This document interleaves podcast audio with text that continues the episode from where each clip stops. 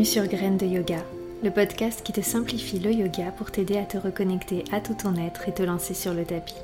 Je m'appelle Priscilla, je suis professeure de yoga et j'aimerais à travers les épisodes de ce podcast te donner les clés pour démarrer ou ajuster ta pratique en toute simplicité et fluidité. Sont les idées reçues et les fausses croyances pour devenir ensemble des yogis épanouis sur la voie de la connaissance de soi? Si ce podcast te plaît, n'hésite pas à le partager autour de toi et si le cœur t'en dit, tu peux laisser un commentaire et une jolie note sur ta plateforme d'écoute préférée pour m'aider à développer ce podcast et encourager mon travail. Belle écoute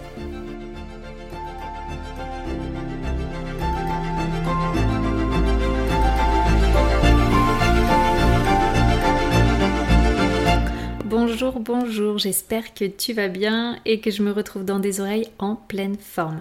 Moi ça va très bien, cependant je commence à avoir un petit peu mal à la gorge, donc j'espère que ça va pas trop s'entendre dans l'épisode d'aujourd'hui et que tu vas pas entendre une voix complètement enrouée.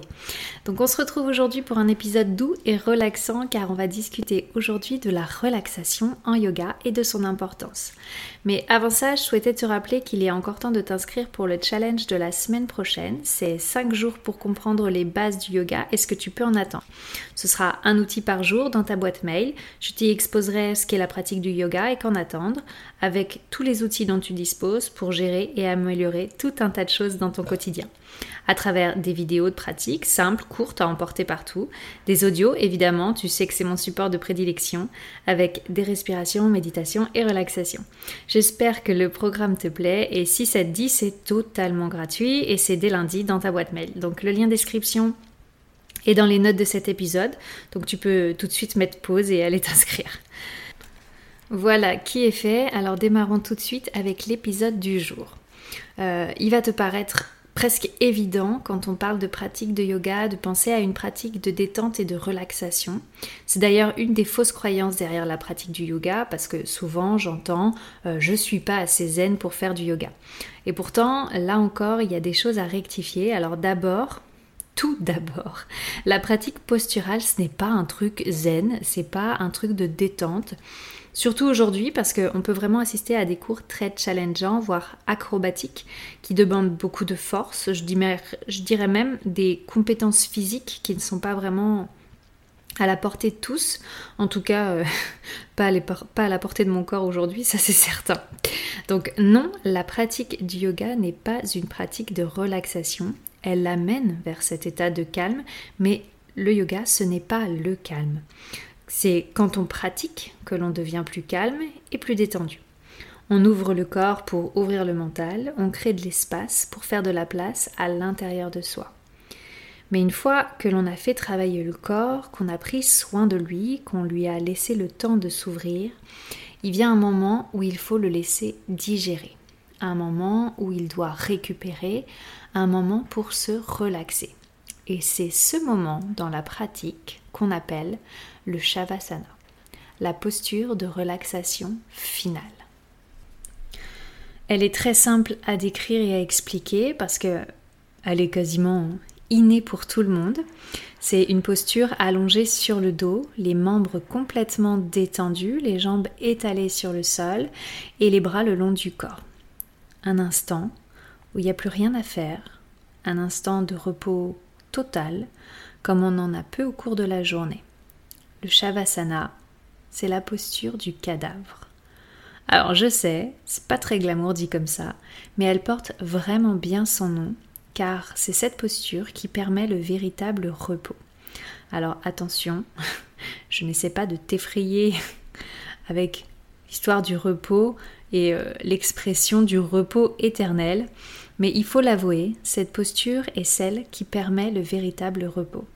C'est après tout dans cette posture qu'on s'installe pour dormir.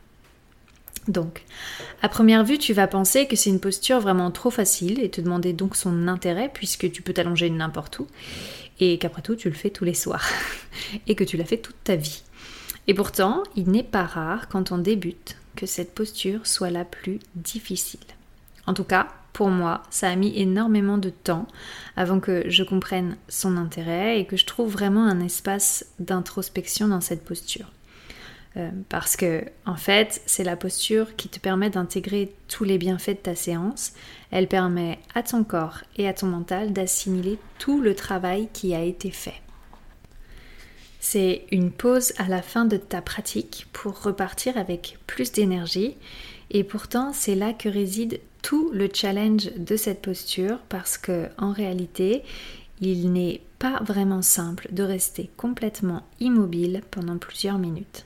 Car généralement, une fois bien installé, après quelques secondes où tu vas écouter les indications pour t'installer, peut-être suivre la voix du professeur pour relâcher mentalement ton corps, là, sans que tu t'y attendes, ton mental revient à la surface pour te rappeler ce qu'il te reste à faire ce soir, que ce que tu as envie de manger, est-ce que tu as bien envoyé le mail à ton responsable Et puis tu entends les autres dans la salle.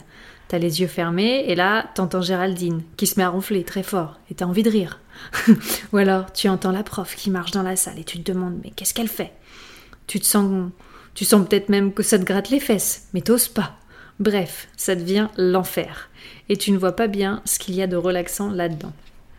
J'ai été cette personne, cette yogini qui se demandait impatiemment quand ça allait se terminer, car je m'ennuyais à mourir et que je me demandais qu'est-ce que je faisais là alors que j'avais certainement autre chose de mieux à faire.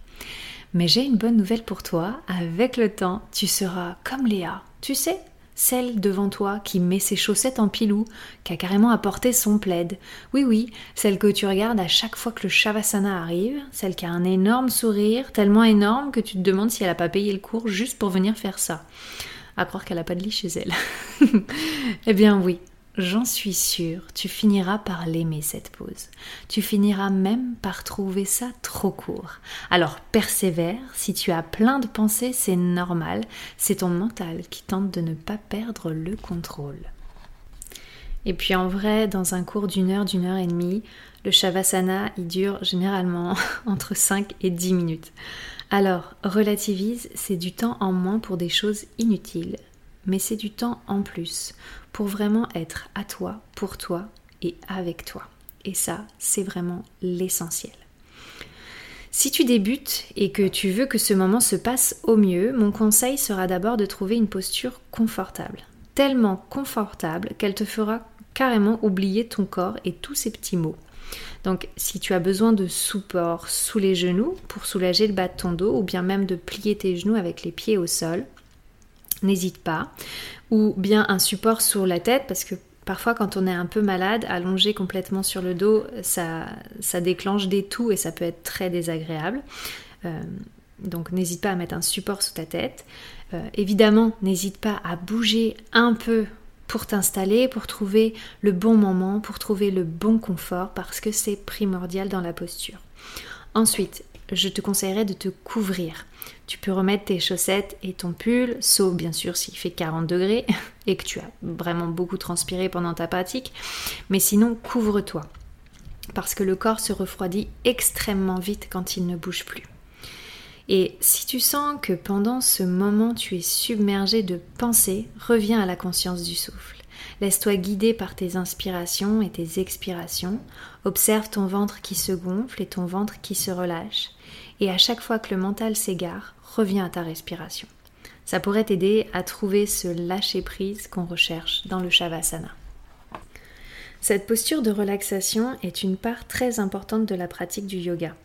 Le repos permet de restaurer profondément l'organisme. S'accorder des moments de relaxation et de repos permet de réguler le système nerveux. Ça te permettra aussi d'améliorer ta digestion et de booster ton immunité. Se poser permet à l'organisme de reconstituer ses défenses et la production d'hormones du système immunitaire. Ce n'est pas pour rien que quand on est malade, le corps demande du repos pour se régénérer. Et bien sûr, le repos a un effet très positif sur la mémoire et la créativité, car le repos est essentiel à la maturation cérébrale et renforce le principe d'apprentissage. Donc imagine tout ce que tu t'offres à chaque Shavasana. C'est un vrai cadeau santé que tu te fais. Dans les textes euh, tantriques, il y a un adage qui dit sans Shakti, Shiva est Shava. En effet, Shiva représente la pure conscience et Shakti représente l'énergie créatrice. Ma compréhension serait que Shiva est l'être et Shakti le faire. Alors, quand on isole la conscience de l'énergie créatrice, symbolisée par la lettre I ici, Shiva devient Shava. Il est la pure conscience, il est, il n'a plus rien à faire. L'éveil dans l'immobilité. Le Shavasana, c'est ça. Ne plus rien avoir à faire, expérimenter ce que c'est que d'être. Abandonner à la terre le vrai sens du lâcher-prise. C'est parfois aussi là, dans cette posture, que tout peut se déposer. Le corps, bien sûr, mais aussi les émotions, les tensions, et tout ce que tu n'as plus besoin de garder pour repartir de ta séance de yoga plus léger. C'est généralement dans ces moments-là, dans les shavasana, qui m'a été permis pour moi de, verser quelques larmes, de lâcher des choses. Donc c'est vraiment, ce serait, ça pourrait même être la posture euh, détox, pour dire ça vulgairement.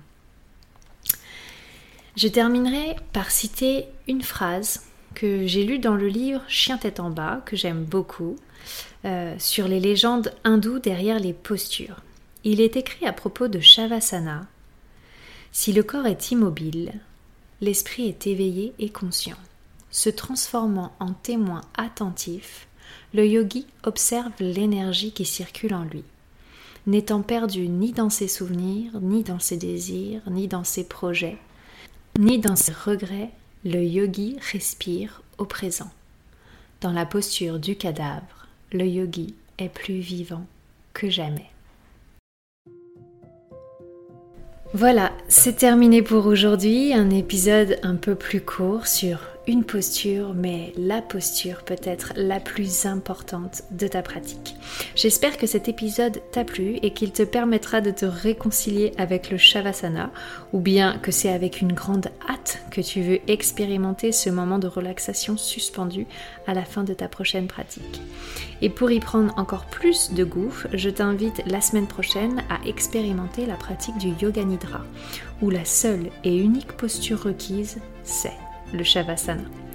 En attendant cet épisode, tu peux toujours t'inscrire au challenge d'automne qui commence lundi, 5 jours, pour découvrir brièvement les outils du yoga à ta disposition pour retrouver un quotidien plus calme et en conscience. C'est complètement gratuit, c'est mon cadeau pour que tu découvres l'envers de la pratique et que tu en fasses un outil bien-être au quotidien, mais avec compréhension. Je te souhaite une très bonne fin de semaine et surtout prends bien soin de toi. À la semaine prochaine. Namaste.